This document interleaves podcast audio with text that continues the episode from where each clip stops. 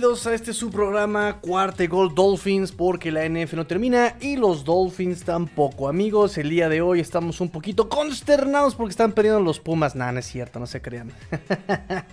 Nada, no se crean amigos, simplemente estamos aquí viendo el partido de los Pumas porque ya saben que su amigo el Tigrillo le va a los Pumas. Ya se la saben amigos, este... Obviamente. Nah, nah, no, obviamente nada, porque hay mucha gente que no le va a los Pumas, simplemente. Pero yo sí, y están perdiendo los Pumas contra el Atlético de San Luis. No importa, no importa, sabemos que vamos por la final de la CONCACAF. en fin, amigos, pero hoy no vamos a platicar de los Pumas, hoy vamos a platicar sobre los Miami Dolphins, amigos. Bienvenidos, ya salimos de vacaciones. ¿Cómo les fue en esa Semana Santa? ¿Cómo estuvieron? Cuéntenme, por favor, amigos. Repórtense, échenme ahí sus comentarios, por favor, cómo les fue de vacaciones, salieron a playa, salieron al bosque, a dónde fueron amigos, a dónde fueron, eh, cuéntenmelo todo.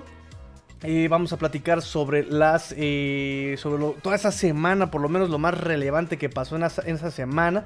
Si algo se me pasa de información, échenme un mensajito, échenme un mensajito, échenme ahí el comentario. Tigrillo, se te olvidó tal o cual cosa y con todo gusto lo platicamos, lo comentamos. Eh, antes de continuar, antes de seguir, amigos míos, por favor ya se saben el protocolo. El protocolo es darle retweet a la publicación en Twitter, eh, si lo vieron en Twitter el anuncio, darle compartir este link en donde ustedes se encuentren, ustedes estén, eh, si lo están viendo justamente por YouTube, denle por favor compartir, denle like a la transmisión, eh, denle suscribirse a, la publicación aquí al canal de YouTube, vamos a hacer más. Recuerden que este proyecto está siendo imitado, pero jamás, never a never, igualado. Entonces, bueno, eh, vamos poco a poco también creciendo en redes sociales, amigos. Ya vamos por los 800 follows en Twitter. Y pues les agradezco mucho el apoyo, como siempre, como siempre, les agradezco el apoyo, amigos, a todos ustedes. Always, ever and ever. Siempre les agradezco el apoyo, como siempre. Obviamente, este proyecto se hace gracias a ustedes y siempre se hace grande gracias a ustedes, amigos míos. Obviamente. Efectivamente, obviamente. Eh, nos vemos eh, cada vez más fuertes gracias a toda la fin familia, a toda la fin familia que nos escucha y que nos ve y que participa. Em, vamos ahora sí a ver eh, pues la información que tenemos para el día de hoy, amigos míos, rápidamente, rápidamente vamos con la información del día de hoy. Este, repito, si por ahí se me pasa alguna información, échenme un mensajito y lo vamos a platicar. Y pues nada, el primer, eh, la primera nota que tengo para ustedes son los números oficiales. Yo sé, yo sé amigos que números oficiales, ustedes ya querían saber qué eh, números iban a utilizar, el morbo por los jerseys. ¿Qué jersey me voy a comprar, Tigrillo? ¿Qué jersey nos vamos a comprar? Amigos, ¿ya saben qué jersey se van a comprar? Perfecto, eso quería yo saber, eso quería yo escuchar. Este, que escríbanme ahí en los comentarios qué jersey se van a comprar, amigos, qué jersey se van a comprar. Y vamos a empezar con los números, del menos, eh, de menos a más. Número 2. Chase Edmonds. Chase Edmonds va a usar el número 2. Lo utilizó el año pasado con los Arizona. lo había utilizado del 29 eh, durante sus primeras tres temporadas. Ahora va a utilizar el number 2. Número número 2. Número 3, Lynn Bowring Jr., este muchacho, este wide receiver que yo espero, por favor, Dios mío, escucha mi plegaria, Dios mío, escucha, escucha mi plegaria. Y ojalá este muchacho pueda pues brillar mucho, pueda despegar, pueda... Eh, mostró cosas muy interesantes en el 2020 con Tua justamente, en la parte final, casi media temporada donde eh, tuvo su participación y mostró hambre, mostró ya después de la recepción. Le ponemos un pin ahí, ¡pim!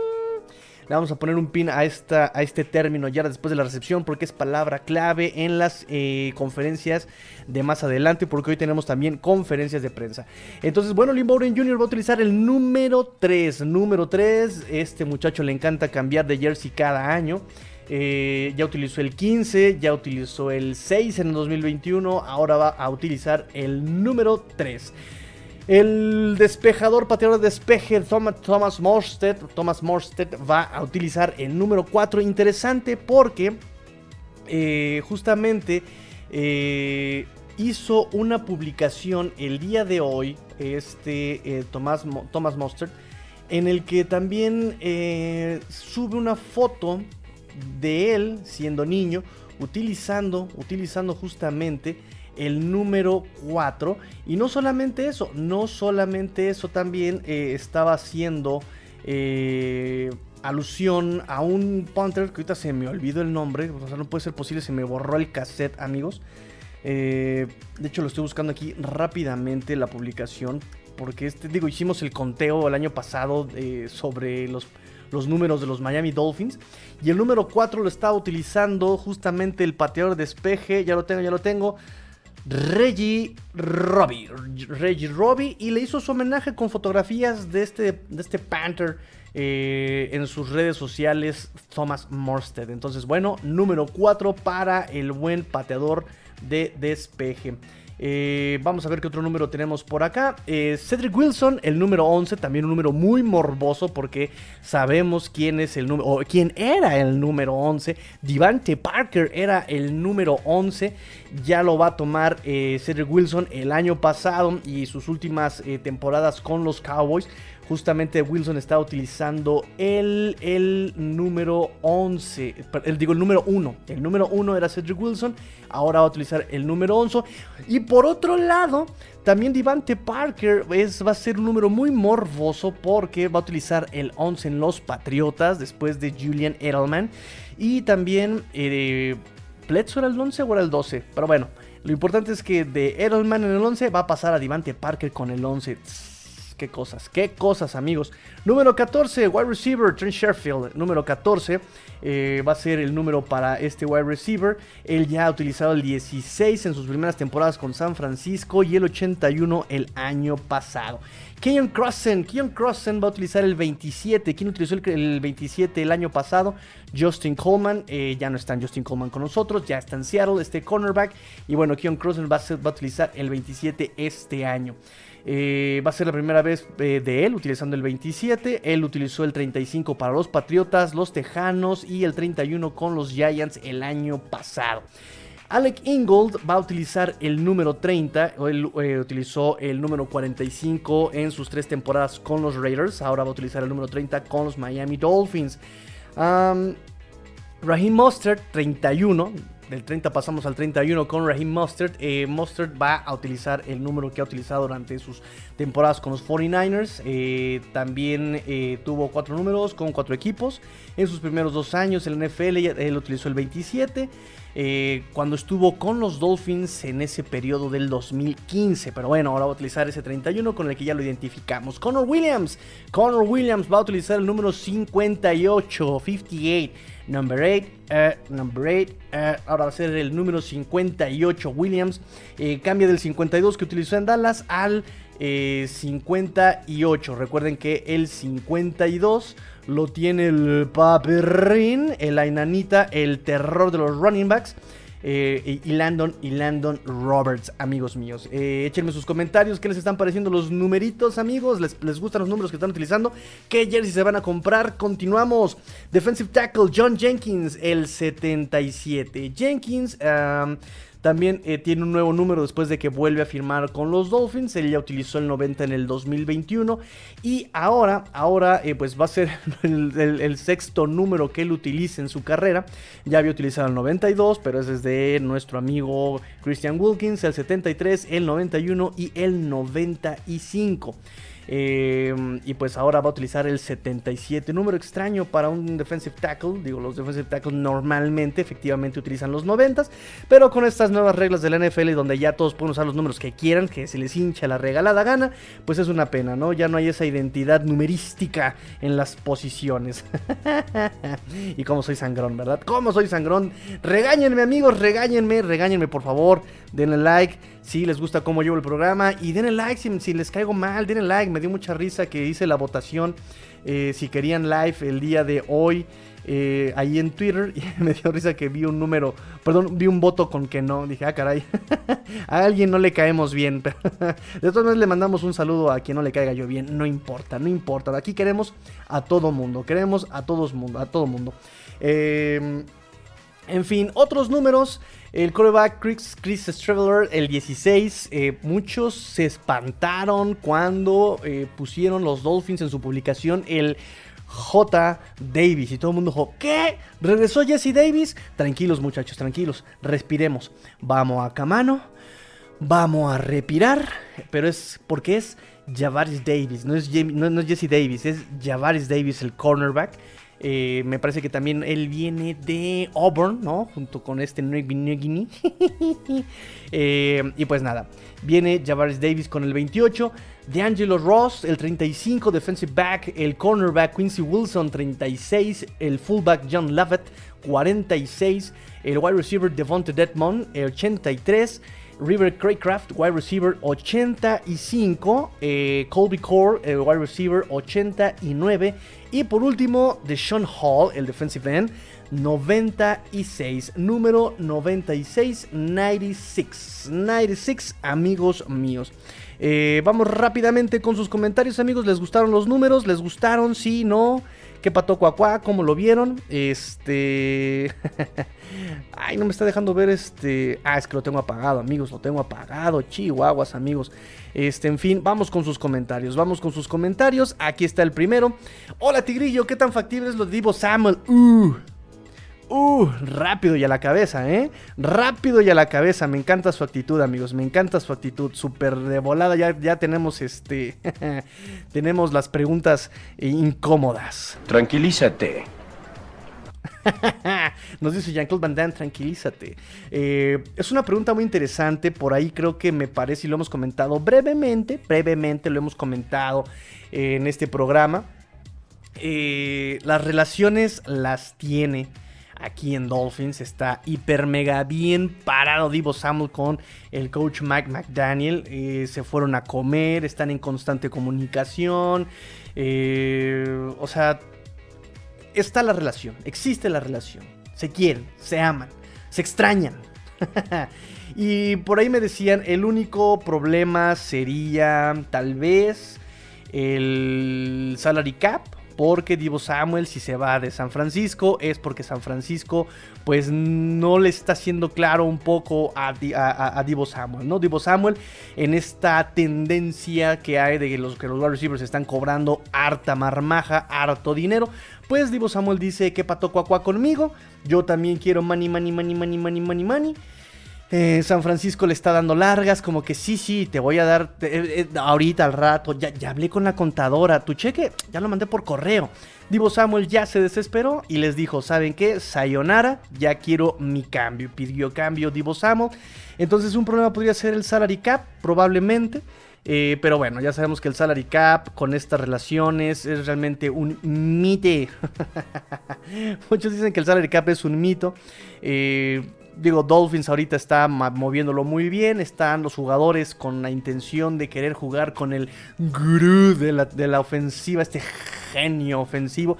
Pues están así, tomando eh, contratos team friendly, ¿no? Eh, están tomando contratos que no pegan mucho en este 2022, tal vez empiecen a pegar en 2023, 2024 en el salary cap. Em, y eso podría aplicar también con Divo Samuel. El problema aquí sería qué tanto va a pedir San Francisco por Divo Samuel. ¿Saben? Esa va a ser, eso va a ser el tema. ¿Y qué tanto Miami quiere dar por un jugador Divo Samuel? Digo, sabemos que Mike McDaniel lo puede defender, lo puede querer, quiere, lo quiero, lo quiero, lo quiero, lo quiero, va a decir Mike McDaniel. Perdónenme amigos, pero le voy a decir que es el Dude McDaniel. Eh, a, Brian Flores le decía que era el head coach, eh, eh, el head coach Flores. Me, me- infundaba ese respeto, pero el único que, lo único que me puede sacar McDaniel justamente es decirle el Dude McDaniel. Entonces, el Dude McDaniel lo puede pedir. Eh, Chris Greer, sabemos que también en ese sentido le encanta consentir, ¿no? O lo se ha visto últimamente. Como de, sí, sí, sí, lo que pidas, querida, lo que pidas. Claro, claro, cielo, claro, lo mejor para ti, ¿no? Eh, la cuestión sería qué tanto puede Miami dar en cuanto a picks de draft, por ejemplo, ¿no? Digo, en este draft 2022 no tienen picks realmente atractivos. Pero ¿qué pueden dar en el 2023? 2023 sabemos que tenemos dos primeras rondas, una segunda ronda y dos terceras rondas. Por Divo Samuel. No se me haría descabellado dar picks. Por la relación que tiene y por lo que puede, lo que puede dar. Ahora también hay que meter eh, otro, otro tema, otro sazonador a la sopa. Adiós granito de arroz con sal fina que no se pega y siempre sale. Patrocíname sala fina. Estúpido. Este. Divo Samuel dijo que ya quiere ser un wide receiver. Ya no quiere ser híbrido. Quiero ser un wide receiver.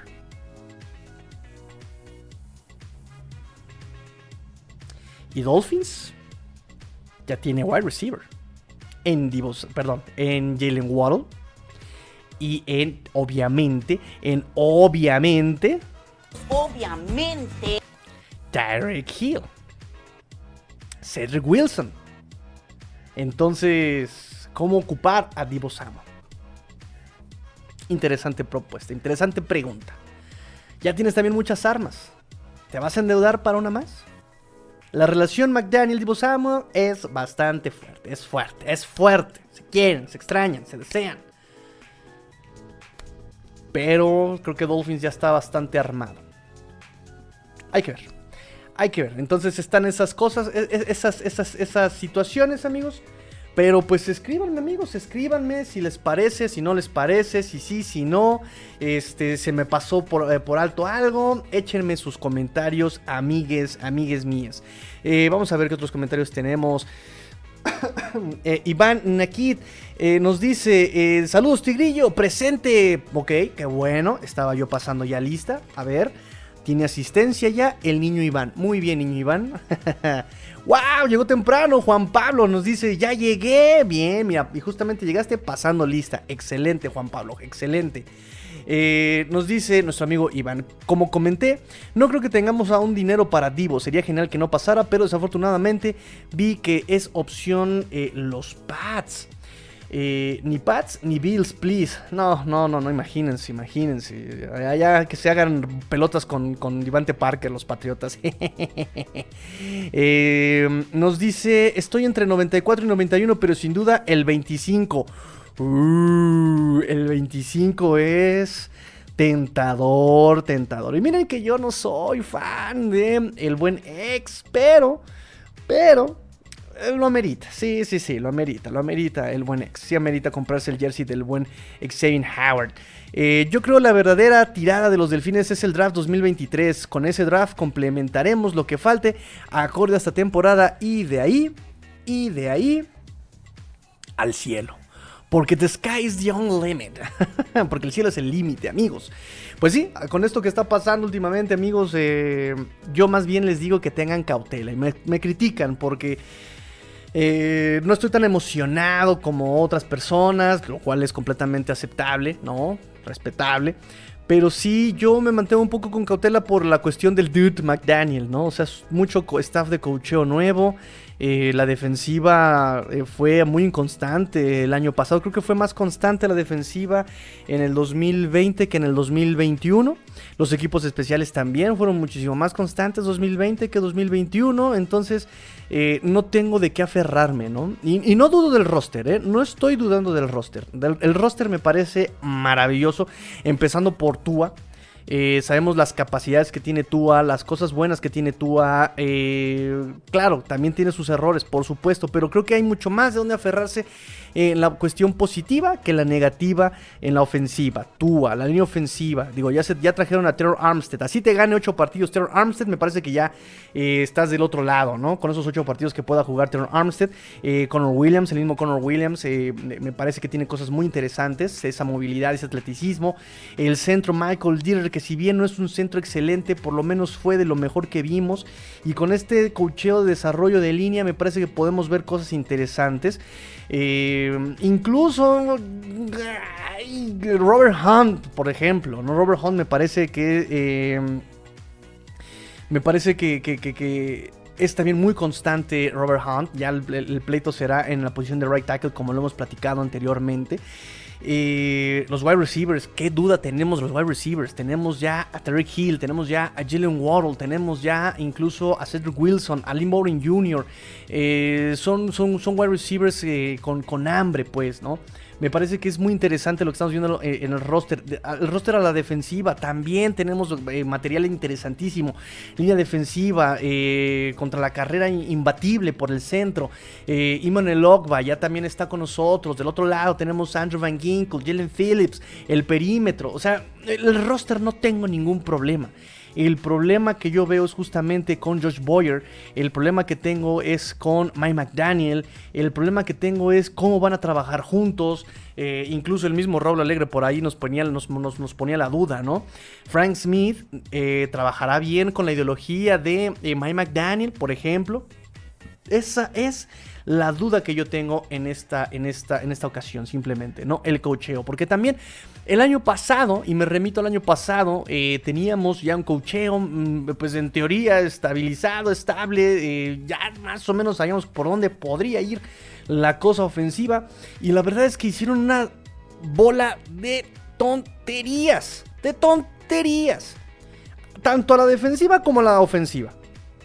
Recuerden, y, perdón amigos que le eche yo mucha crema a los tacos, de verdad, eh, perdónenme, pero cuando hicimos el, trabajo de previa de ese partido contra Raiders, recuerden que les dije, esos, ese perímetro de Raiders es muy malo cubriendo el pase, pero reacciona muy bien eh, a, atacar la carrera, atacar el pase corto, eso reaccionan muy bien esos Raiders.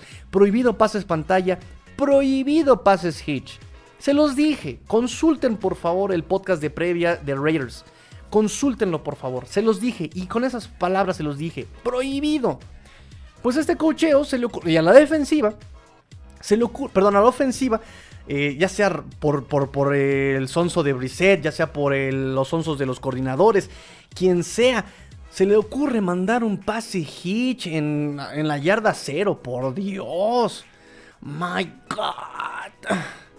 Entonces, eh, y luego poniendo la defensiva a, los, a, este, a este roster a cubrir en, formación, perdón, en, sí, eh, a cubrir en zona. Cuando tú escogiste este, este, este equipo para cubrir en personal,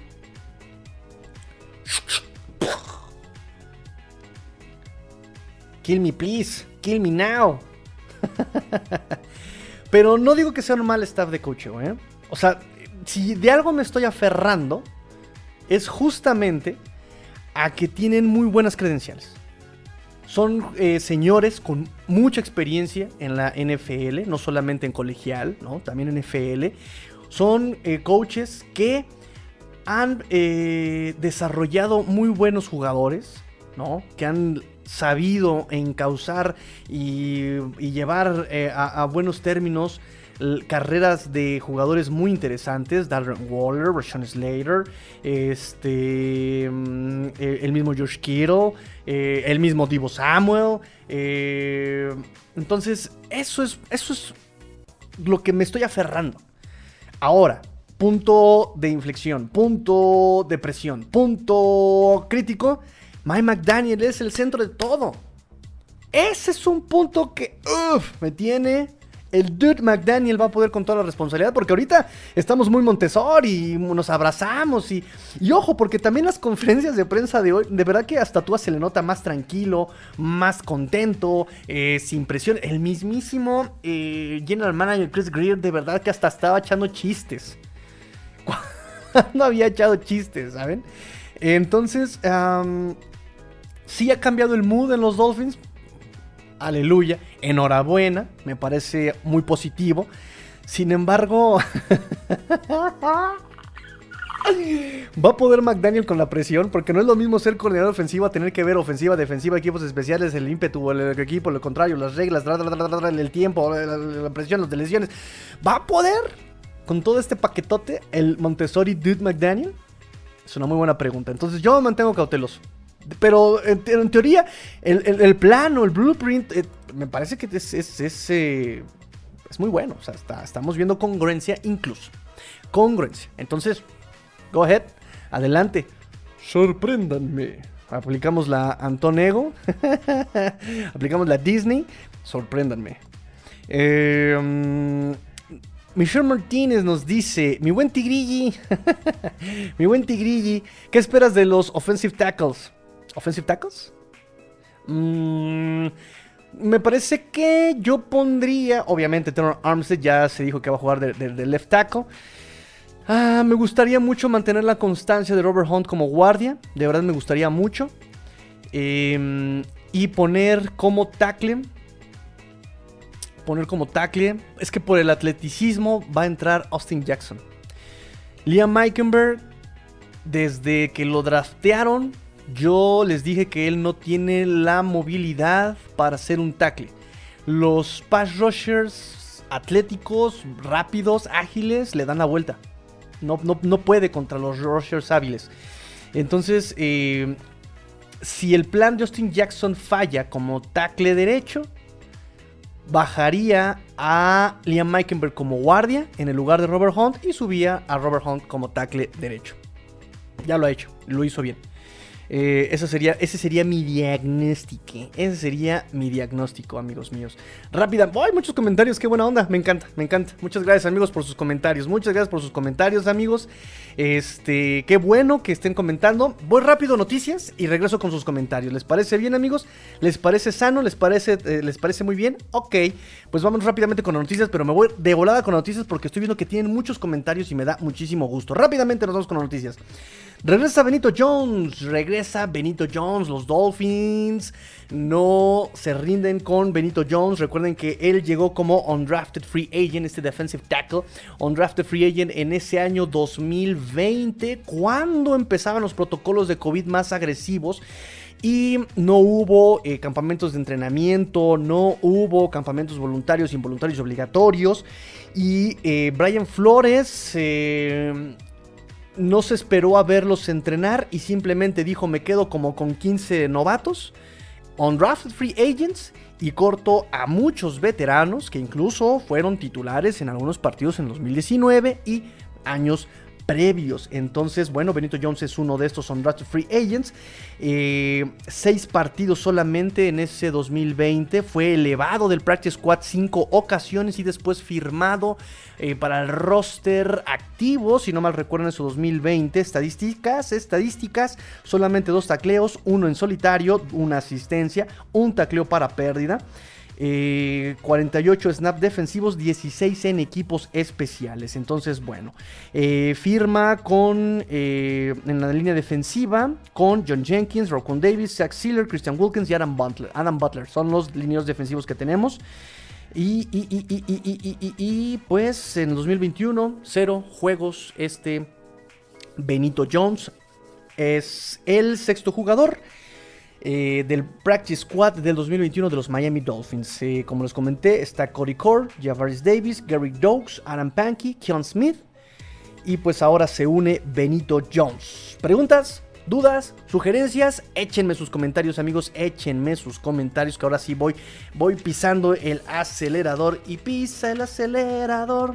Saca la vuelta, pisa el acelerador. Ahora sí me vi muy retro, ¿verdad? Con esto, Joaquín Sabina y la Orquesta Mondragón. Ahora sí, amigos, rápidamente. Conferencias de prensa. Me voy a ir hiper mega rapidísimo porque fueron conferencias un poquito extensas. Fueron conferencias extensas, pero con mucha carnita. Mucha carnita en los comentarios de el general manager Chris Greer. Y eh, pues obviamente el coreback titular. Finally, Podemos decirlo, ¿verdad? Por fin. Eh, Tua Tango Bailoa. Ok, vamos con eh, la conferencia de Chris Greer rápidamente. Eh, como les decía, en primer lugar, él se vio mucho, mucho más relajado, como que sonriendo, se le notaba como menos tenso, más fluido, ¿no? Como que eh, bromeando, haciendo chistes, eh, o sea, ya no se le veía con la jetota como de, como de trabajadora social en el IMSS, ¿no? En el Seguro Social acá mexicano, así como, trajo su carnet. Si no trae carnet no le doy, no le doy cita, ¿no? Se le vio más relajado, se le vio más, más coquetón. Este, nos dice rápidamente, primera pregunta acerca sobre nota de Tom Brady y ojo, el arte de decir sin decir. eh, sobre Tom Brady. Eh, fue Barry Jackson el que le preguntó sobre Tom Brady.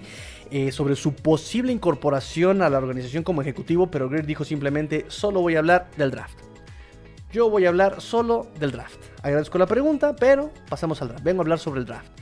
Y no se le vio molesto como en otras ocasiones, que sí se le veía molesto cuando le preguntaban sobre el cambio de, del innombrable y tú, ahí, ta, ta, ta, ta, que se le veía como de, oh, tengo que contestarles. No, aquí fue, agradezco la pregunta, vamos a hablar sobre del draft, este, siguiente, ¿no?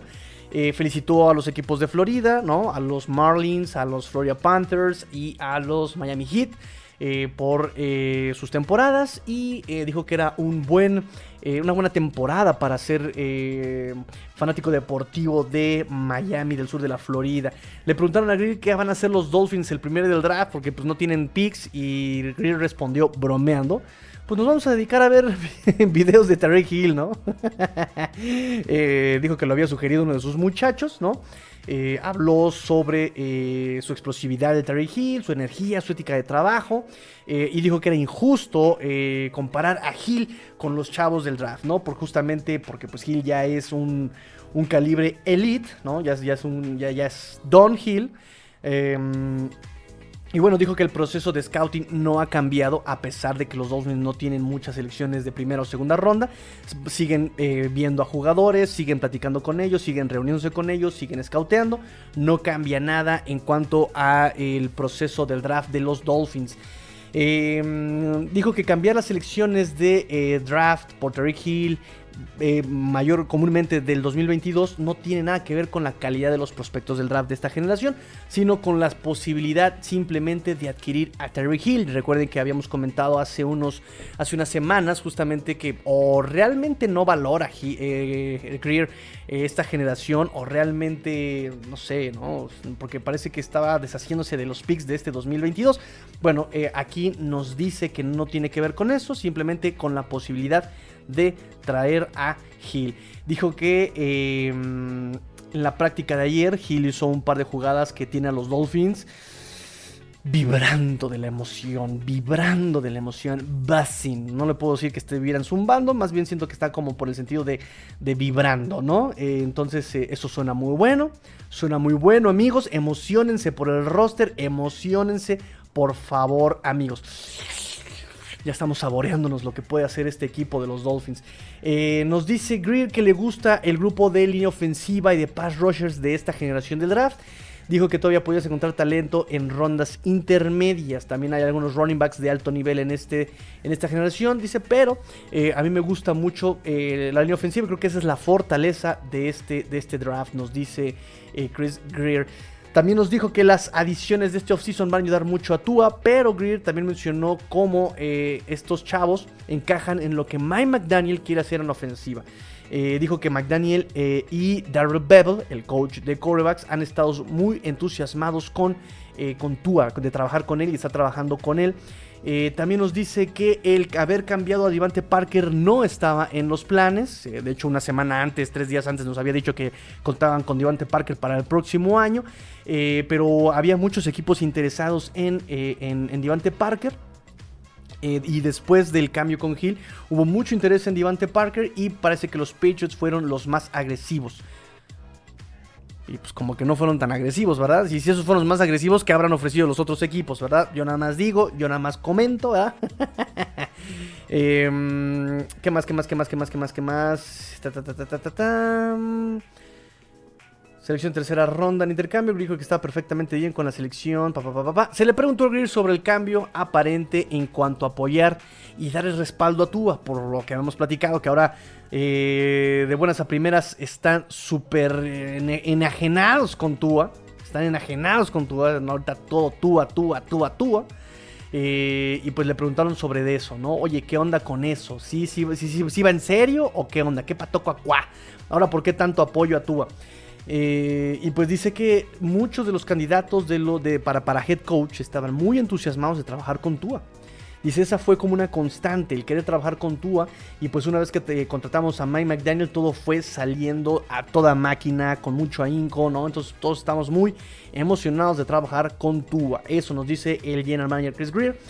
Y por último le preguntaron sobre eh, los memes, ¿no? Ya ven que el general manager de Rams, cuando fue la celebración, el festejo de eh, el Super Tazón, salió con una playera con su cara en blanco y negro con Fuck them pigs, ¿no? Algo así de, ¿no? Como a la tiznada con sus pics, ¿no? Entonces eh, le preguntaron sobre eso, sobre si estaba haciendo ahora un nuevo, una nueva tendencia el deshacerte de los pics y pues eh, generar a través de un equipo, a través de la agencia libre. Y Chris Greer dice, em, mira, eh, simplemente respeto lo que han hecho los Rams, respeto mucho lo que han hecho, les ha resultado, pero también eh, creo en la idea de construir un equipo a través del draft. Yo no abandono la idea de construir un equipo, es muy importante el draft. y me parece que, que, es un poco como lo que les comentaba, ¿no? Justamente, ¿no? Parece que realmente no valora mucho esta generación del draft. No puede Chris Greer tampoco decir, ah, sí, apesta esta generación porque la vida es una tómbola, tom, tom, tómbola. La NFL es una tómbola, tom, tom, tómbola de luz y de color. Y todo puede pasar. Entonces imagínense que de repente en agencia libre necesitas a alguien de esta generación y mejor evitamos rencores, nos llevamos todos bien y mejor eh, nos, vemos muy polite, muy, muy, muy, este, muy diplomáticos no es por la generación, simplemente queríamos a Tarek Hill, pero pues se nota evidentemente que está juntando picks para el 2023, ¿no? Por cualquier contingencia y reconstrucción posible, no creo, pero de todas maneras, eh, cualquier cosa que necesite Dolphins, a la orden, capitán, ¿no? Eh, tenemos el draft 2023. Y pues eso es más o menos el resumen, lo más importante que dijo eh, Chris Greer. Amigos, échenme sus comentarios, échenme sus preguntas, ¿qué les pareció? ¿Le creen a Chris Greer? ¿Le creen? ¿Les gustó? ¿Sí? ¿No? Vámonos rápidamente con lo que dijo Tua o vamos un poquito con sus comentarios. vamos con sus comentarios rápidamente, amigos míos. Eh, nos dice. Ay, ¿dónde estoy? Aquí estoy. Ahí estamos, perfecto. Nos dice nuestro buen amigo eh, Jaciel Ballesteros. Hola Tigrillo, ¿tenemos buena línea ofensiva? Sí, tenemos un buen roster, pero recuerden que una buena línea ofensiva también se tiene que hacer a través de la constancia, de verse eh, semana a semana juntos, de la comunicación que puedan tener también entre ellos. Entonces, por ahora te puedo decir que es una buena línea ofensiva. Te puedo decir que es una buena línea ofensiva eh, por tener a Teron Armstead, por tener a Connor Williams, por tener a eh, Robert Hunt. O sea, son 3 de 5. Tenemos una línea medianona con Michael Dieter y esperemos se pueda desarrollar un buen right tackle. Entonces, no te puedo decir que es una mala línea ofensiva, no te puedo decir que es una línea ofensiva excelente, pero tenemos una línea ofensiva con la que se puede trabajar muy bien muy bien se puede trabajar. También el esquema de, este, de, lo que se presume que se va a hacer hoy día con los Dolphins. No necesitas una línea ofensiva que mm, empuje, que, que mantenga el bloqueo durante millones de segundos. Porque el juego que se está planeando va a ser un juego muy ágil. Entonces, para cuando el pass rush llegue al coreback, el coreback ya no va a tener el balón. Simple y sencillo las, las carreras que se puedan tener, los, sí, los acarreos que se puedan tener, no van a ser tan frontales, van a ser más aspirando a la elusividad, la velocidad y para eso necesita simplemente que el hueco se abra unos instantes, el running back va a ser el trabajo de lectura, el running back va a ser el trabajo de explotar los huecos. Em, entonces no necesitas una línea ofensiva como se presume, ¿no? Como se desea, así como de esas líneas ofensivas que mueven murallas, ¿no? Necesitas una línea ofensiva ágil, inteligente. Eso es lo que necesitas en esa línea ofensiva. Y me parece que esta línea ofensiva cumple con esas características, ¿no? Turn Armstead, ya sabemos el viejo logo de mar que es, sabemos el trabajo que tiene. Connor Williams es inteligente, es un poco impetuoso, eso sí, es impetuoso. Eh, pero no dudo de su inteligencia, no dudo de su atleticismo. Michael Dieter también no es excelente, pero por lo menos demostró ser confiable. Sí, las lesiones no lo, no lo, merman. Eh, Robert Hunt, también inteligente, trabaja hasta el final. Él trabaja hasta que suena el silbato. Me encanta eso Robert Hunt. Y bueno, conocemos incluso la anotación, no anotación que hizo en Ravens, por, esa, por ese hambre que manifiesta, por ese juego, por disfrutar el, partido, ¿no? Entonces, ¿tenemos una buena línea ofensiva? Tenemos una buena ofensiva. No elite, no maravillosa, pero tenemos una buena línea ofensiva, amigos. Vamos a ver qué hacen estos coaches. Importante nuevamente el tema del coacheo. Importante. Em, nos dice Juan Pablo, ¿a quién prefieres? ¿Terran Matthew o Melvin Ingram? Melvin Ingram, ¿por qué? Melvin Ingram puede ser un jugador de rotación, lo ha sido, lo fue en Steelers, lo fue en Kansas, ya no es lo que fue, ya no es lo que era, ya no es lo que era. Pero puede ser un jugador de rotación muy importante. No como titular tal vez, pero sí de rotación y puede ser un gran jugador de rotación. Y más en esta posición de línea defensiva en la que eh, tienes más facilidad de, de rotar conforme a la circunstancia, ¿no? Conforme a la situación, ¿sabes? Eh, necesitas pass rush, metes a Dan Butler, metes a Melvin Ingram y ya tienes presión. Necesitas para la carrera, tienes a los ya conocidos eh, Christian Wilkins, tienes a los conocidos eh, Zach Sealer, a Raquan Davis, ¿sabes? Em, y a Terren Matthew, si ya tienes a Jevon Holland, pagarle tanto a Terren Matthew para hacer backup, no sé. No sé. Porque también como strong safety, ya tienes a Brandon Jones y está desarrollándose el muchacho. No, no, no me gustaría cortarle ese proceso de desarrollo a Brandon Jones. Lo está haciendo bien el muchacho. Lo está desarrollando bien, ¿sabes? Eh, entonces, a mí, personalmente, yo, yo tigrillo, yo, yo, yo tigrillo, prefiero a Melvin Ingram eh, para apuntalar en esa línea defensiva y que se siga desarrollando, se sigan desarrollando esos chavos, ¿no? A Trent Matthew como este híbrido, mm, no me gustaría verlo en la banca. O sea, si lo traigo es porque va a jugar. Ahí sí, me encanta. Pero no me gustaría cortarle el proceso a Brandon Jones o a Javon Holland en su, en su defecto, ¿no? Entonces por eso me gustaría más eh, Melvin Ingram. Eh, a mí, por supuesto. Eh, Rubén González, doctor Rubén, bienvenido, doctor. Hombre de poca fe, tenemos un gran staff de cocheo. No, no, no, individualmente lo son. Habrá que ver cómo trabajan entre ellos. Recuerdo perfectamente ese de Raiders. Aquí un cliente frecuente, nuestro amigo doctor Rubén no me dejará mentir, se los advertí. Y pues bueno, fue el safety, ¿no? Eh, ¿Fue safety? Sí, fue safety. Eh, René Trejo, perdón mi ignorancia, ¿qué es un pase hitch? Con todo gusto te explico, amigo. Pase hitch es un pase pantalla donde eh, el wide receiver no sale de frente.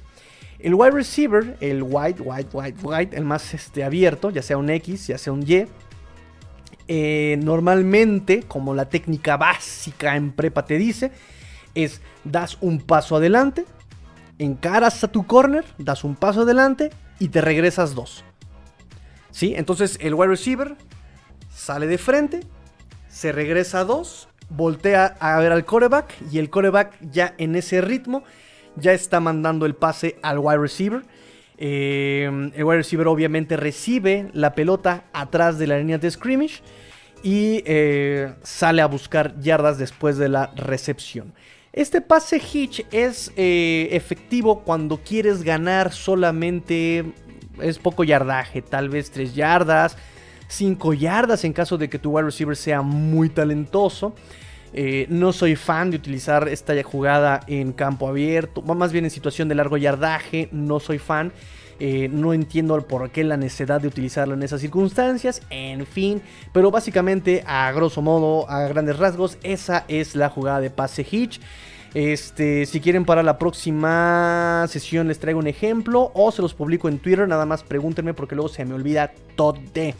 Eh, nos dice también nuestro amigo Iván, Iván aquí nos dice, cierto que McDaniel es novato como head coach, pero dará buenas sorpresas. Mi preocupación, mi preocupación ah, es Boyer, pero confío me calle la boca. Te, creo tendremos playoffs esta temporada. Uy, uy, uy, uy, uy, uy, nuestro amigo Iván está pero con todo nuestro amigo Iván, ¿eh? Tranquilízate.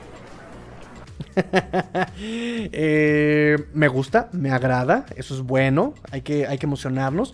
Pero sí, definitivamente, Josh Boy, la, duda de McDaniel es una experiencia, su primer año como head coach.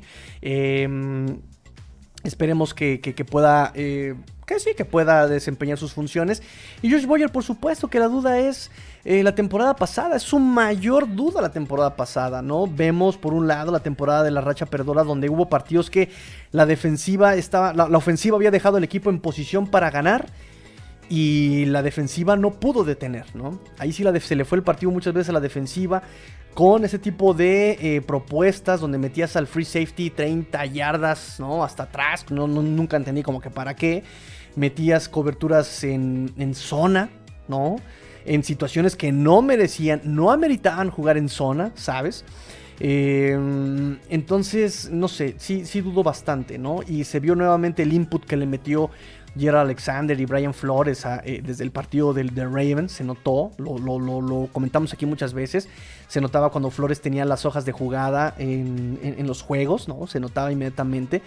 Entonces, claro que son dudas y eso me preocupa. De verdad, es, lo que me preocupa un poco, ¿no? Eh, es, esas circunstancias del, del cocheo sobre todo. De roster no tengo ninguna duda, ¿eh? Digo, claro que hay, hay, hay, cosas que se pueden mejorar, hay cosas que se deben trabajar, pero me parece que con este roster puede haber cosas interesantes. Nos dice también. Eh, ¿Dónde me quedé? ¿Dónde me quedé? ¿Dónde me quedé? Acá. Critican a McDaniel por ser más del tipo Analytics. ¿Qué opinas? Quisiera entender por qué de verdad es tan malo. No es tan malo.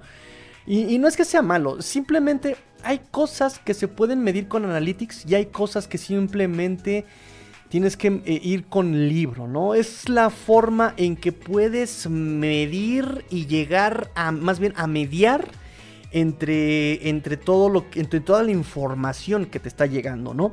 Hay analytics muy específicas, hay analytics que son en verdad endemoniadamente específicas y particulares.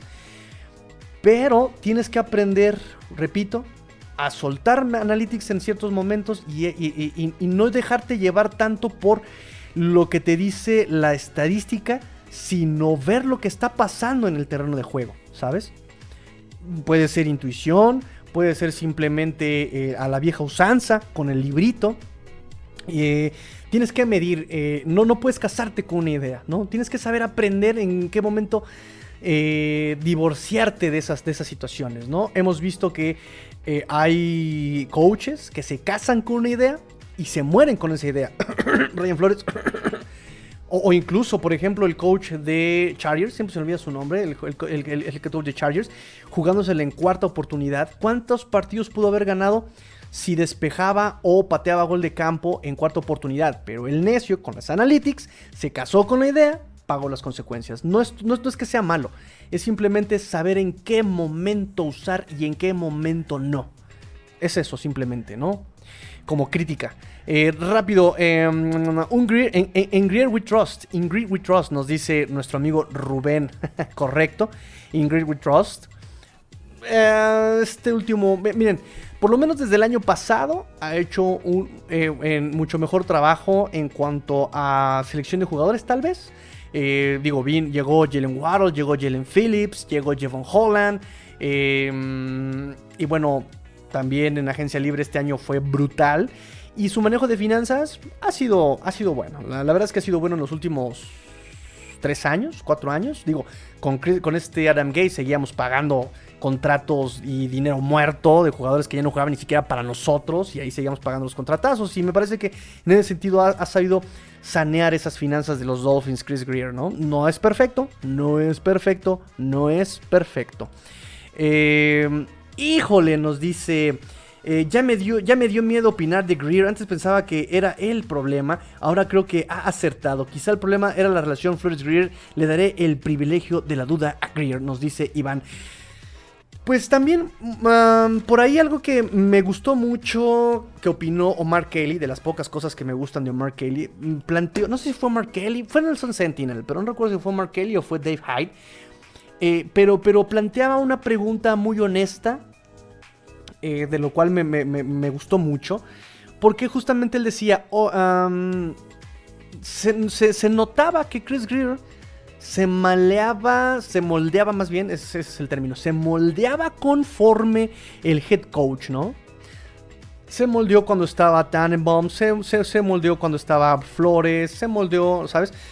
¿Será el momento de dejar de darle gusto a estas personas y demostrar realmente que él puede ser líder, que él puede tomar las riendas? Es una pregunta muy interesante. Porque, por ejemplo, hoy día fueron decisiones bomba. Teron Armstead, el mejor de eh, el prospecto de agencia libre en línea ofensiva, Tarek Hill, o sea, es Tarek Hill. ¿Quién de nosotros pensó que realmente podían los Dolphins jugar con Tarek Hill? ¿Quién? Nadie de nosotros lo pensaba. Eh, y repito, las finanzas han estado muy sanas, ¿sabes? Eh, en el 2020 los Dolphins fueron también eh, top 3 en cuanto a tope salarial. Y en el 2022, en estos season, lo volvieron a hacer. Entonces es interesante. No es perfecto Chris Greer. Sabemos que en rondas tardías, por ejemplo en el draft, pues de repente como que no ha atinado mucho. Eh, tenemos a Malcolm Perry, un misterio. Él tenía mucho, pues sí, muchas expectativas. Larnell Coleman. no ha atinado en esos, en esos picks. Eh, pero sus primeras rondas han sido muy buenas. Eh, segunda ronda también, por ejemplo, ¿no? Entonces, no es perfecto, pero se puede trabajar muy bien con, con, Greer. No es Bulk, ¿no? El de, o ¿cómo se pronuncia? El de Jacksonville. nos dice Adrián López, ambas dos, en Twitter y aquí también. Ay, qué pregunta respondiste, amigo. perdóname, amigo, perdóname, perdóname. Em, la jugada que mencionas de la no anotación, nos dice Rubén González, eh, de Hunt, reveló lo inteligente que es. Si hubiese dejado caer el balón, venía cuarta. En cambio, con el castigo repitió tercera. Y pues capaz que era chicle y pega, ¿no? sí, sí, sí. Robert Hunt se sabía que él era eh, desde, desde el 2000... Eh, ¿Qué fue? ¿2021? Que lo draftearon. ¿O fue 2020? Ay, ya tengo todo hecho un pelotas la cabeza. Este, fue el año de Tua, ¿no? Fue en 2020. Sí, porque esperaba que este año fuera su segundo año. Sí, en 2020 se decía que Robert Hunt era, era, era, era un liniero muy inteligente, ¿no? Eh, también arriba de las 300 libras, ¿no? No, pero, pero, pero, pero me gusta cómo se ha ido desarrollando. Ah, vamos a ver qué puede hacer justamente con Matt Applebaum toda esta línea y sobre todo eh, con Frank Smith también, que ha sabido también desarrollar a linieros, ¿no? Incluso al mismísimo Teron Armstead lo ha sabido eh, eh, encauzar. Se dijo, Teron Armstead dijo que una de las razones por las que vino a Dolphins es justamente por Frank Smith. Interesante también, ¿no? Que él fue quien empezó a. Este. A, darle, a, darle sus primeros pasos a Teron Armstead. El ejemplo del pase Hitch nos dice, nos dice nuestro, nuestro buen este. Adrián. Ah, el ejemplo del pase Hitch, ok. Se los paso por, YouTube y se los paso por Twitter. Ya te entendí. claro que sí, amigo. Nada más este, para la próxima sesión meto video. Lo explicamos aquí en, eh, en, YouTube y les paso video también en Twitter. ¿Cómo no? Pero ¿cómo no? Por supuesto que sí. Eh, noticias, ¿qué más noticias tengo muchachos? Creo que ya abarqué todas las noticias y qué bueno porque ya se nos estaba eh, acabando el tiempo. Vamos casi, casi, casi para la hora. Eh, tenía, teníamos, teníamos, teníamos Finbox, ¿no? Teníamos Finbox. Ay, ¿dónde dejé las preguntas del Finbox? Denme un momentito, muchachos. Mientras tanto, mientras tanto, les recuerdo las redes sociales, por favor, amigos.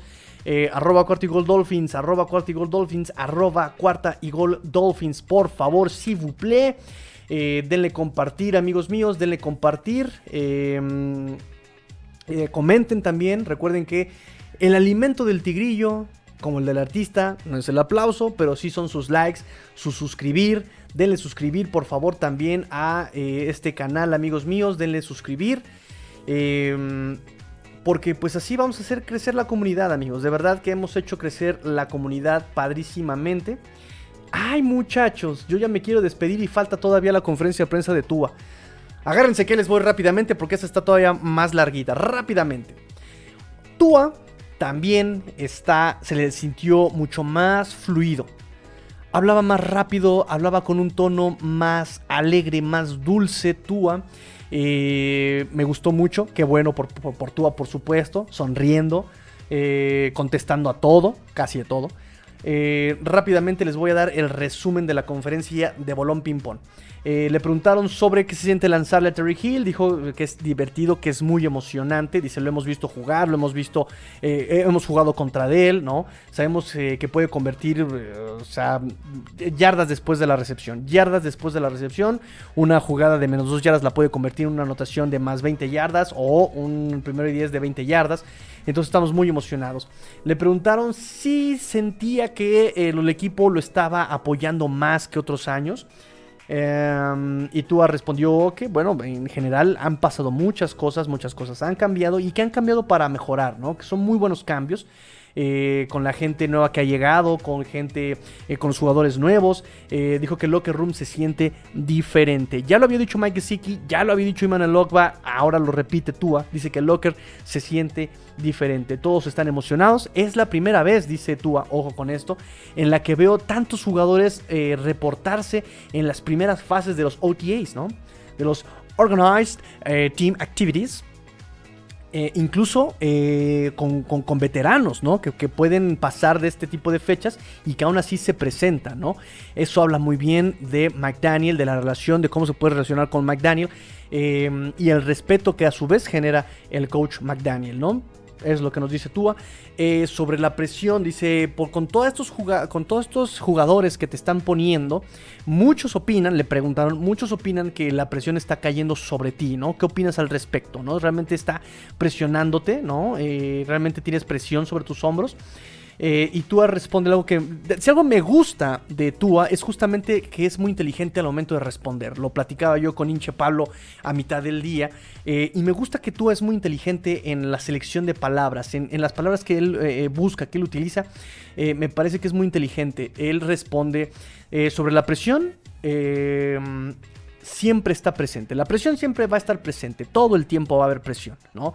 Eh, creo que más bien la presión yo la veo como una oportunidad que tengo. Una oportunidad que tenemos todos como equipo de demostrar lo que podemos hacer este año. Me parece es una... Eh, le dio vuelta la pregunta de manera muy sana, no fue grosero. Eh, él acepta el reto, acepta el reto. Me pareció muy buena respuesta de Tua en este sentido. Eh, dijo que se ha enfocado también en el esquema, ¿no? Le preguntaron en qué te has enfocado en este off-season más. Dice, bueno, me he enfocado en aprender el nuevo esquema, en eh, la nomenclatura, en eh, la terminología de, esta nuevo, de este nuevo equipo, de este nuevo esquema, ¿no? En lo que quiere decir Frank Smith, en lo que quiere decir el coach McDaniel. Eso es lo que me he estado enfocando un poco. Pero más, pero más me he estado enfocado en el trabajo de pies. He intentado nuevos ejercicios de trabajo de pies, un, trabajo de pies distinto al que venía trabajando. Me parece que eso me va a ayudar mucho. Eh, entonces eso es lo que me he enfocado todavía más, en distintos trabajos de pie. Eh, además de trabajar condición y mantenerme en forma, ¿no? Este, pero sobre todo en trabajo de pie.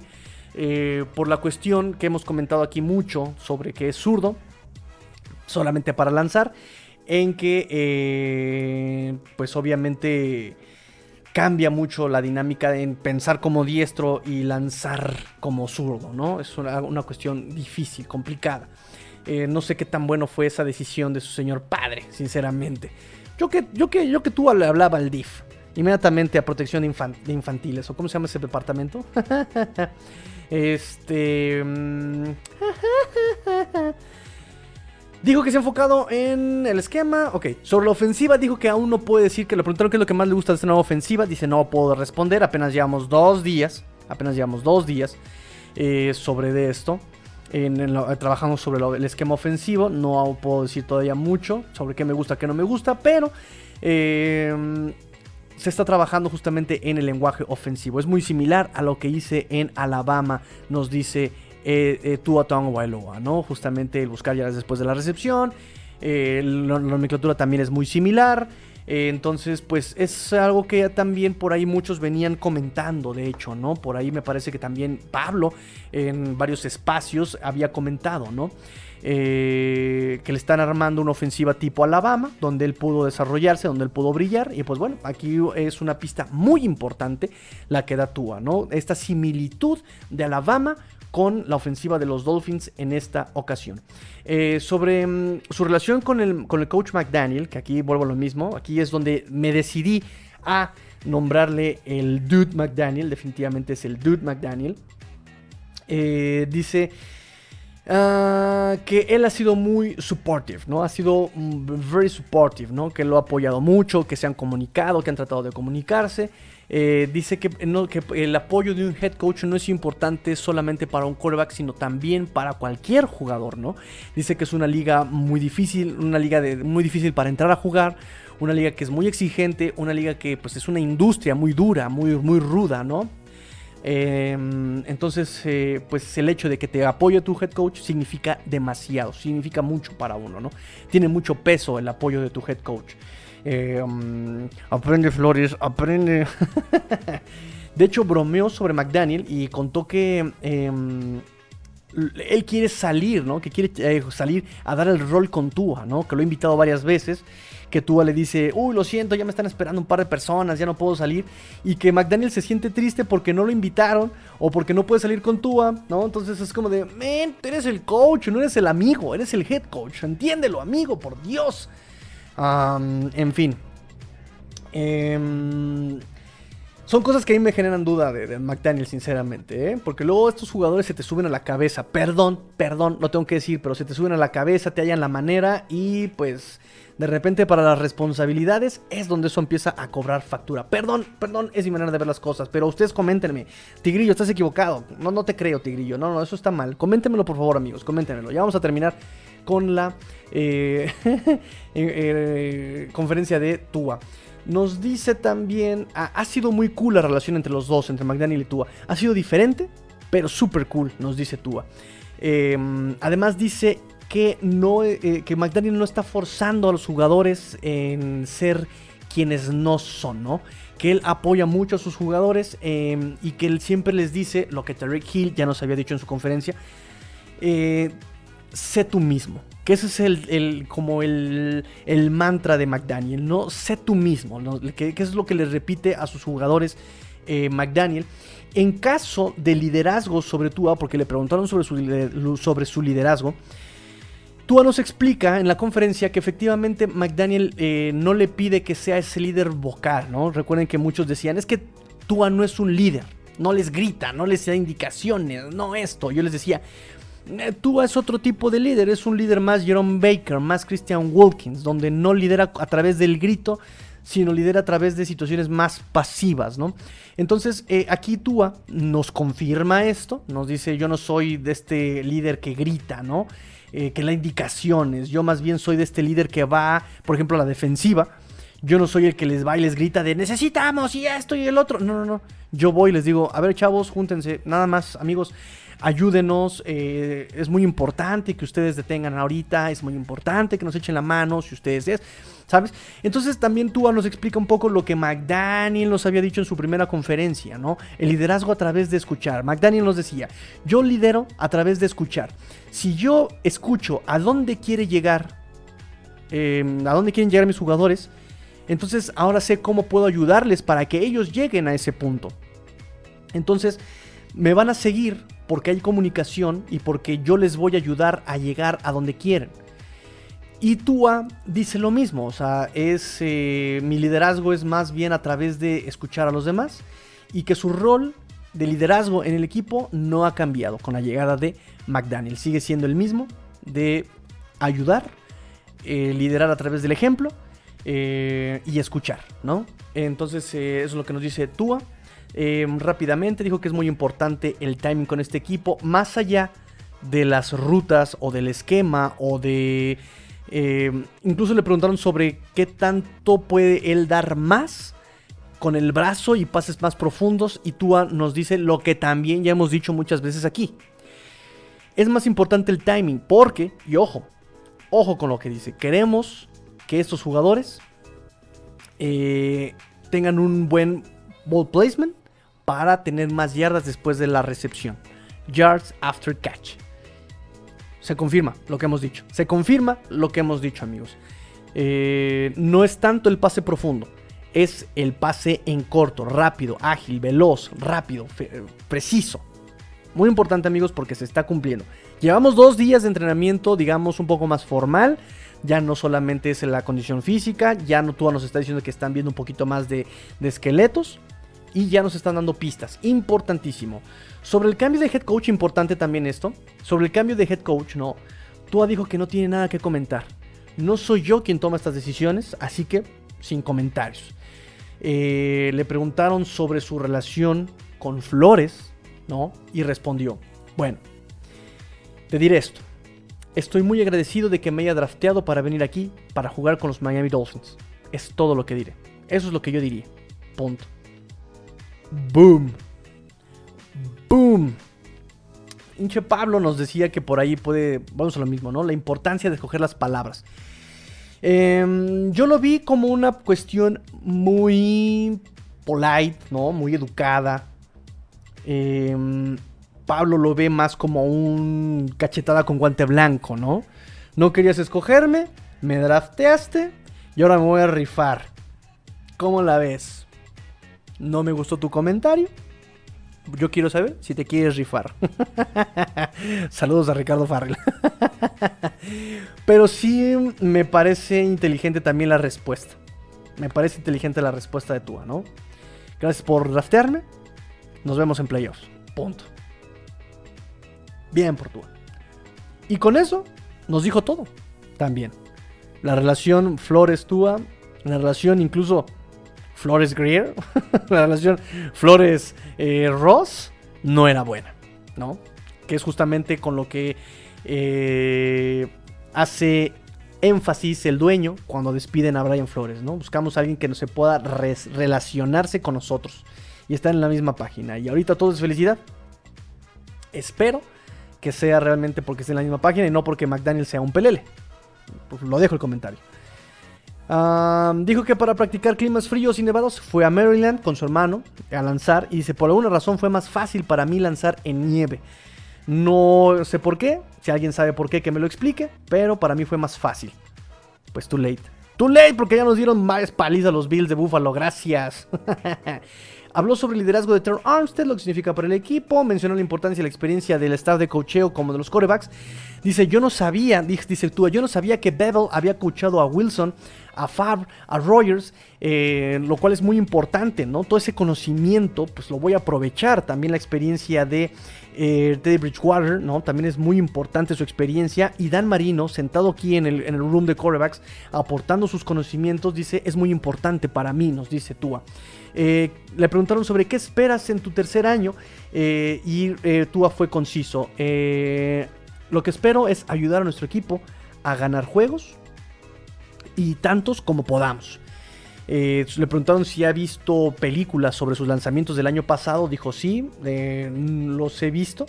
He visto más de 150 clips con el head coach, con el dude McDaniel. Y no solamente para ver lo que hice mal y dónde puedo mejorar. El objetivo de ver videos, ojo con esto, que también es muy importante y es eh, como reafirmar lo que hemos dicho Dice, es para ver en dónde puedo mejorar en tanto buscar más yardas después de la recepción. Yards after catch. Em, donde les puedo poner mejor el balón, donde puedo mejorar yo mi técnica, donde puedo para que ellos puedan hacer lo suyo con su velocidad, con su elusividad. Ahí está. Listo. Que, y, cito. We want yard after catch the heck out of teams.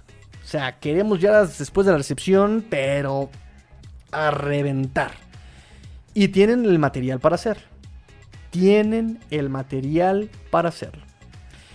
¿Les gustó las conferencias de prensa, muchachos? Carnita, bastante carnita, amigos míos. Échenme sus comentarios, échenme sus comentarios, por favor, amigos. Ya vamos a terminar. Rápidamente, rápidamente tengo aquí el Finbox, amigos. Tengo el Finbox rápidamente ya para terminar. Ya nos aventamos bastante tiempo aquí. Había mucho que platicar, amigos. Ya teníamos una semana sin vernos. Vamos a platicar. Eh, rápidamente nos dice Adrián López Monsalvo. Estimado Tigrillo, ronda 3, pick número 102. Linebacker, centro, right tackle, running back, cornerback, safety, edge o wide receiver. You're on the clock. Oh, ¿Qué seleccionar? ¿Qué seleccionar? Dios mío, Dios mío, what to do, what to do. Me parece que por las circunstancias, Dolphins en sí no tiene una urgencia, porque su, su equipo titular, digamos, está completo. Tienes tus wide receivers, tienes tu línea ofensiva o con quién eh, eh, poner right tackle, ¿no? Tienes a una, dos, tres, tienes como tres opciones para meter a right tackle. No hay como una urgencia en la defensiva por algún puesto titular tampoco. Tienes bien definido tus roles de linebackers, de corners, de safeties. Entonces me parece que puedes ir por el mejor talento disponible. Eh, visto algunos mock drafts de los de NFL, de algunos especialistas en ESPN, de algunos especialistas en Pro Football Focus y, también el de CBS. Y muchos eh, ponen que puede llegar hasta ese punto de tercera ronda un linebacker. Entonces yo tomaría el mejor talento disponible, un linebacker, que incluso me puede ayudar a cubrir esa necesidad. Eh, lo pongo entre comillas porque no es urgente. Digo, ya renovaste a Landon Roberts, ya renovaste a Jaron Baker, ya renovaste todo esto. Entonces bien podrías ir por un linebacker que puedas desarrollar para hacer ese linebacker Sam, ¿no? Ese linebacker interno. Em, y como opciones, muchos ponen a Brandon Smith de Penn State. Eh, ya también nuestro amigo Adrián López Monsalvo ha puesto una publicación muy interesante sobre eh, Channing de Georgia. Y por allí hice otro análisis de D'Angelo Malone eh, de Western Kentucky, porque también ya ha trabajado con los Dolphins en estos últimos días, lo fue a visitar. Em, entonces, bueno, de estos tres, yo escogería tal vez, tal vez a Brandon Smith. Brandon Smith tiene buen físico, es inteligente, es rápido, es muy rápido, es fuerte contra la carrera, le cuesta un poco de trabajo eh, contra el pase eh, cubre muy bien el flat eh, cuando, o, trayectorias cortas cuando la trayectoria va hacia los tight end o hacia los running backs. Em, lo único que le faltaría, por ejemplo, es que no contrabloquea, un eterno problema con los Dolphins, y rehuye un poco al contacto, pero me parece que lo puedes desarrollar. Lo puedes desarrollar y puede ser ese prospecto a 3 downs, ¿sabes? Es el linebacker a 3 downs. Eh, a los demás los veo incompletos, ¿no? Channing Tyndall, por ejemplo, es muy explosivo, es muy veloz, por lo mismo puede cubrir gran, un gran terreno, ¿no? En cuanto a pase. Eh, es violento, tiene un tacleo muy explosivo, em, buen trabajo de pies cuando hace persecución. Eh, es versátil porque también trabaja en equipos especiales y muchos de los que se relacionan con él hablan sobre su ética de trabajo sobre que es incansable y que confía mucho en su cocheo. El problema con Channing Tyndall le cuesta em, taclear a corredores elusivos. nunca fue starter. Y fíjense, ojo con esto. Nunca fue starter en Georgia, eh, pero fue top 3 en tacleos en Georgia en su año senior. Aunque no fue titular. Ah, no tiene anticipación. Eso sí, lo único que hace es perseguir, es corretear, es justamente la persecución, pero le falta brutalmente la anticipación. Eh, le cuestan los cambios de trabajo, perdón, de dirección, le cuestan, le, cuestan los cambios de trabajo, le cuestan los cambios de dirección. Em, y es muy impetuoso, tiene que ser más racional. Y de Angelo Malone, de Western Kentucky, em, es mucho más deficiente, eh, hace más presiones. Eh, buen manejo de manos al contrabloquear, taclea buscando un fumble, ¿no? Esos que tacleas y ya estás arrancando la pelota. Maneja bien su ángulo de tacleo y de, de persecución. También maneja su aceleración al momento de taclear, puede cambiar la aceleración, tipo Jalen Waddle, ¿no? Eso es muy bueno, difícil de coachar también, es más intuitivo. Ágil, eh, buenos cambios de dirección es mejor contra la carrera que contra el pase cuando la jugada está del otro lado de él. ¿Por qué? Porque así tiene más campo abierto, eh, se dedica a la persecución también, eh, pero bueno, al mismo tiempo pues es un poco, es, malo porque cuando es de su lado la carrera eh, le falta ser más como potente, ¿no? Sabe evadir bloqueos, pero justamente porque los tiene a campo abierto, ¿no? Pero ya cuando los tiene de frente, que necesita quitárselos con potencia, eh, pues le, falta ese, esa fuerza, esa, potencia, ese poder le hace falta. Eh, no mueve el pass protection, él trabaja más bien con su velocidad, con su agilidad, no tanto con su, con su poder, con su físico. Le falta esa potencia también contra los bloqueos, eh, le falta anclar, ¿no? Ese, ese anclaje le falta, porque cuando ya ancla lo terminan moviendo porque no tiene ese físico. Entonces, si quieres ser profesional, tiene que comer mucha proteína, tomar más chocomilk, Y pues bueno, eso es mi, mi, respuesta en cuanto a la pregunta de nuestro amigo Adrián. Échenme sus preguntas, amigos, échenme sus preguntas, todavía alcanzamos. Eh, ya vamos a terminar, ya vamos a terminar. Así que échenme sus preguntas porque ya nada más me quedan dos minutos. ¿Sí, señor productor? ¿Dos minutos? Ok. Ok, señor productor, perfecto. El productor soy yo, así que me, digo a mí mismo que tenemos dos minutos. Em, nos dice, ¿te gustaría ver al wide receiver de Alabama, Jameson Williams? Ahorita está recuperándose de una fuerte lesión y jugaría ya empezada la temporada. Por eso muchos equipos la pensarían en agarrarlo, pero dicen que es un fuera de serie. Eh, sonó mucho, pero por el estilo no sé, me gustaría más un, lo he comentado, un, un Traylon Burks. Ese me gustaría más por el estilo, ¿no? Más, eh, más, más dinámico, más multiusos, más todoterreno, más, ¿sabes? Eh, y además, repito, me parece que en cuanto a wide receiver, necesitamos alguien que ya pueda trabajar. Ya no tenemos tanta paciencia para ver qué onda con las lesiones. En ese sentido, me preocupa un poco Raheem Mustard, pero tenemos a el buen Chase Edmonds. Entonces, mm, por esa cuestión, ya no tiene paciencia Dolphins. Es un punto importante a considerar. Eh, Michelle Martínez, eh, ¿qué hacer con Noah? Muchas letras. Igbo. Igbo para los cuates. Igbo para los cuates, ¿ok? Porque hay muchachos, hay muchachos, ¿eh?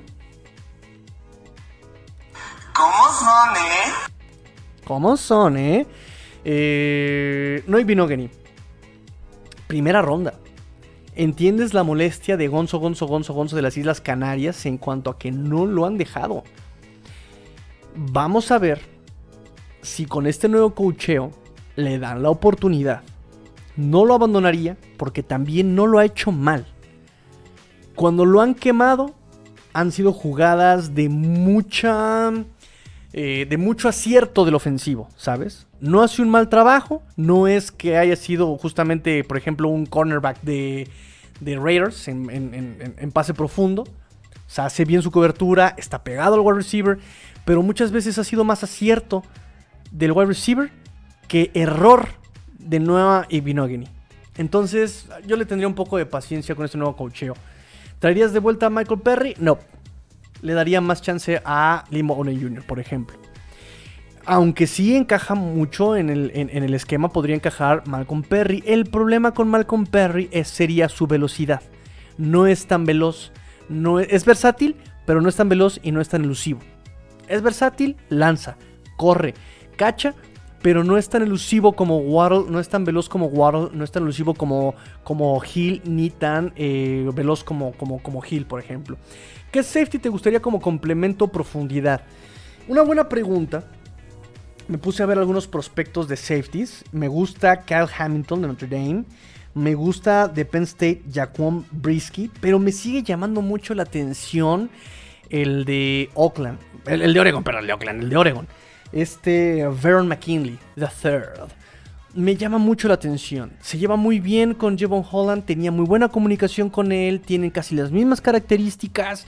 Me genera mucho ruido ver a McKinley de, de, Oregon. Me gustaría mucho, me gustaría mucho verlo, fíjate. Bueno, de todas maneras, con de Notre Dame, Kyle Hamilton, top 5, igual que eh, Jacon Brisky, varios lo ponen en top 5 a estos dos jugadores. Eh, y de Notre Dame, por ejemplo, Kyle Hamilton con cuerpo para ser linebacker, atlético, muy rápido para ser safety también, buenos ángulos de persecución, inteligente, tiene buen IQ para el fútbol, eh, tiene esta anticipación que no tiene los, los linebackers que les había comentado, que solamente se la pasan como reaccionando, ya nada más persiguiendo, ya que pasó la jugada. Eh, buen tacleo, balanceado, centrado, no se pasa. Y, por ejemplo, con el, el problema, por ejemplo, con DeAngelo Malone es que él sí le falta mucho trabajar el máximo acercamiento en el tacleo, por ejemplo, ¿no? Él ya está tacleando antes de acercarse, lo que provoca que se te vaya el jugador.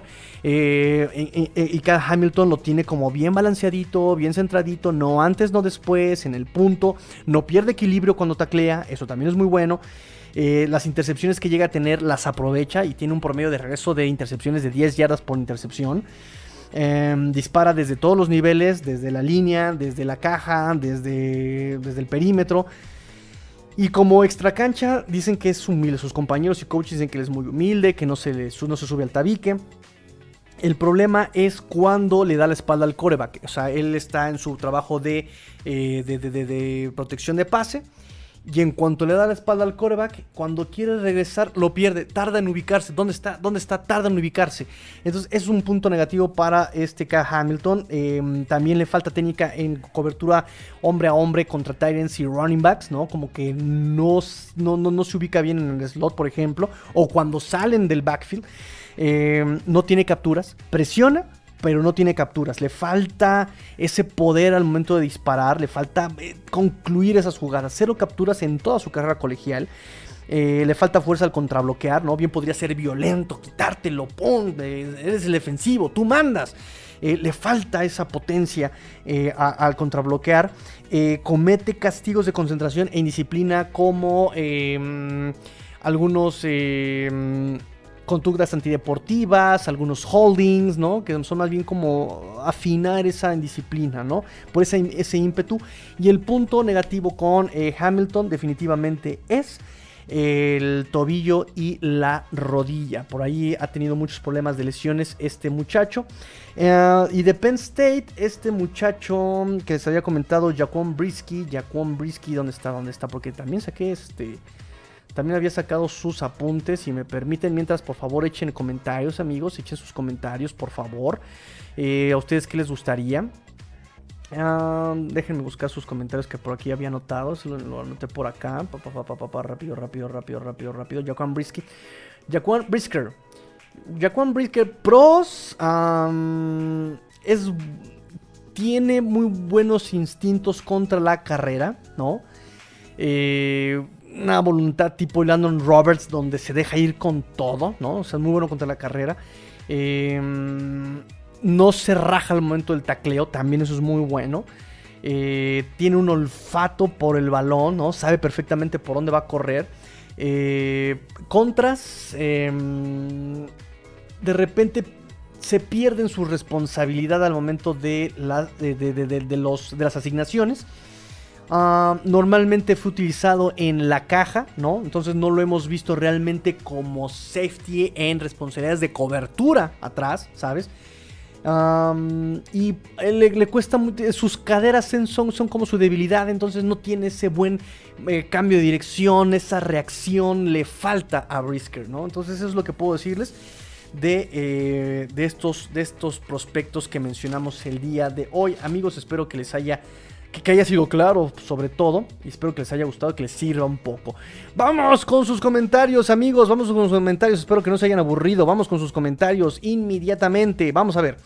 Eh, vamos en una ráfaga de comentarios. Buenas noches, Tigrillo. Buenas noches, amigo Beto Munguía. Bienvenido. Este año es el definitivo para Tua. Titular indiscutible, correcto. Juego terrestre de nivel, correcto. Y wide receivers también elite. Y línea ofensiva más estable línea ofensiva más estable y cocheo en teoría más estable, amigo mío. Así que efectivamente, pues es el año del sí o sí. Nos dice Adrián, excelente, aplausos mi tigrillo, no sé por qué, pero gracias amigo Adrián. Por cierto amigos, aprovecho, aprovecho que ahorita están muchos conectados para eh, darle eh, las, las, gracias y el crédito también de muchas publicaciones en Twitter de Adrián López. Él, se está haciendo cargo también, también de... Em, del Twitter de arroba Dolphins. Entonces muchas publicaciones eh, son de él. Él pone su firma, Adriel, por supuesto. Así que muchas gracias Adrián, eh, como colaborador de Cuarta Eagle Dolphins oficial. nos dice el doctor Rubén, eh, sí, Brandon Smith, el año pasado nos corrieron sabroso. Sí, Brandon Smith, el año pasado nos corrieron sabroso. Brandon Smith. Ay, pues, pues, pues, pues, pues, pues nos corrieron sabroso por fuera. Pero ojo, cuando eh, Gerald Alexander y este Flores metieron los cambios, se detuvo un poco esa situación. Ya más bien sería como trabajar técnica eh, individual de Imon Elokba y de Andrew Van Ginkle. Andrew Van Ginkle lo hizo un poquito mejor que Immanuel según mi percepción. Habrá que ver estadísticas. también el doctor Rubén es un colaborador muy importante ¿eh? de Cuartigol Dolphins. Eh, Jaciel, eh, ¿cuál de los corredores crees que tenga mejor temporada? Uh, una importante pregunta. Em, dadas las circunstancias, podría ser Chase Edmonds porque a Miles Gaskin le falta ser incisivo. le falta ser muy incisivo, le falta tomar decisiones muy rápidas, como sí lo hizo, por ejemplo, en su momento Duke Johnson el año pasado, como lo hace Chase Edmonds. Chase Edmonds no se me olvida esa jugada donde eh, abre el hueco la línea, explota rápidamente Chase Edmonds por el centro, por el hueco, si no mal recuerdo, 3, 5. El, liniero hace su cobertura a segundo nivel. Eh, está contra el linebacker y tiene dos opciones. Por el lado izquierdo, por el lado derecho y anticipa inmediatamente por dónde va a pasar, por dónde va a pasar el safety, por dónde va a atacar el safety. Y ya toma la decisión en segundos Chase Edmonds. Entonces me parece que él podría brillar muy bien con este esquema. Eh, Miles Gaskin definitivamente le falta todavía ser, ser, incisivo. Raheem Mostert es el tema de la durabilidad, mismo tema que Chase Edmonds, por supuesto, pero Mostert trae una lesión más grave va a tener menos tiempo de aclimatarse, porque él ahorita está en un proceso de rehabilitación. Él está en un proceso de rehabilitación muy importante, muchachos. Él no va a tener trabajo de fuerza como lo puede tener los otros corredores. Él ahorita se va a dedicar a rehabilitarse. Punto. Em, ahora, hay que considerar que estos running backs van a tener eh, un rol situacional. No va a ser un caballito de batalla tipo eh, Derrick Henry o... Em, ¿Cómo se llama el de, el de Chargers? Este, Eckler.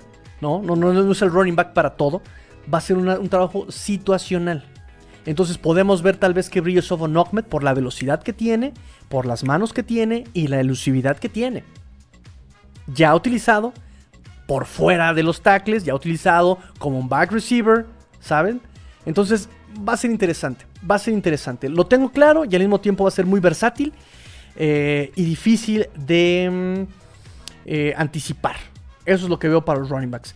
Master, está trascendiendo que Divo Samuel está muy cerca de Vikings y también estuvo muy cerca de Kansas, por cierto. Ahorita también acaba de llegar la noticia de que eh, probablemente quiera Kansas City em, Divo Samuel. Mm. Vamos a ver qué onda. no, sí, Ulises, bienvenido amigo Ulises. ¿Qué nos hace falta para reforzar en vez de Divo Samuel?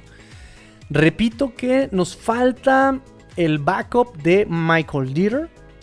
Nos falta el reemplazo, el backup de Jevon Holland. No tenemos free safety atrás. Tenemos puro equipos especiales. No tenemos realmente un un free safety, free safety atrás de Jevon Holland.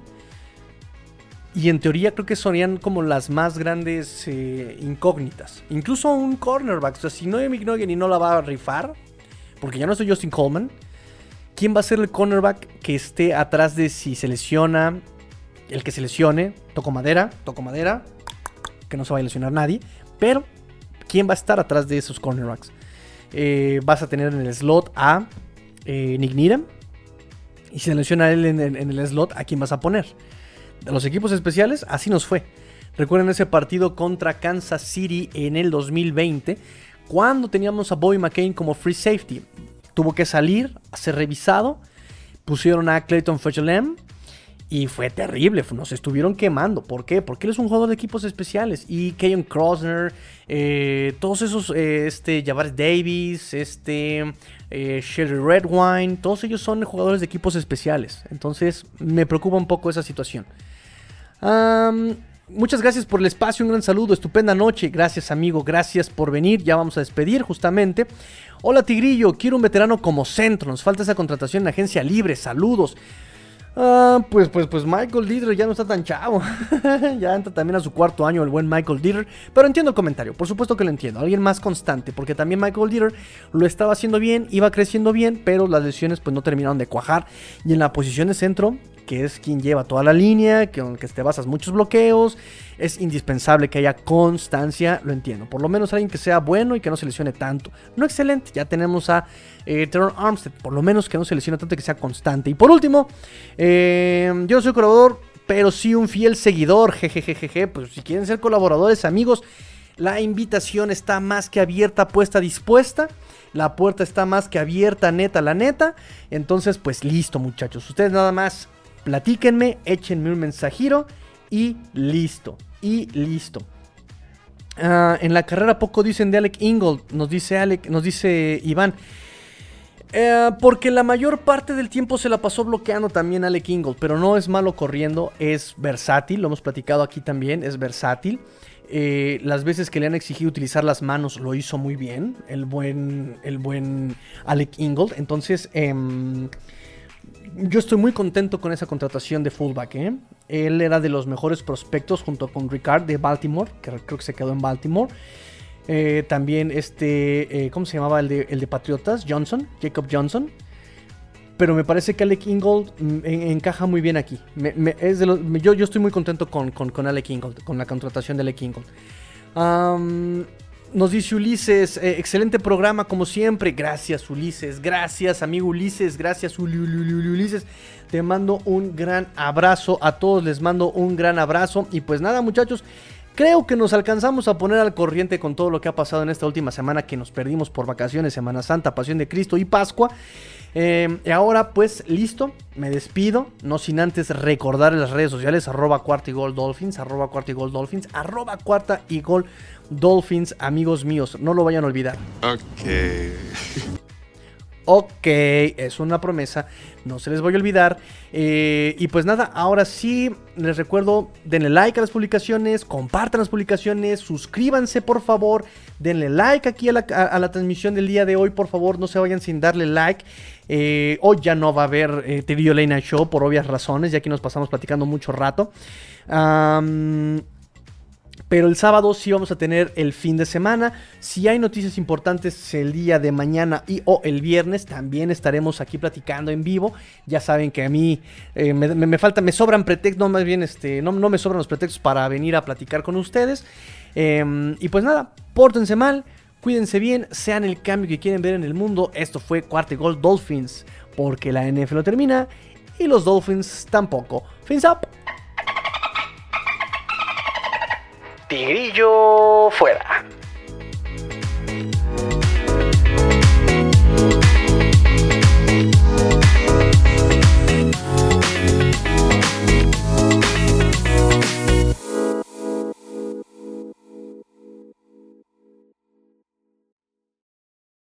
Yeah! Let's go! Let's go!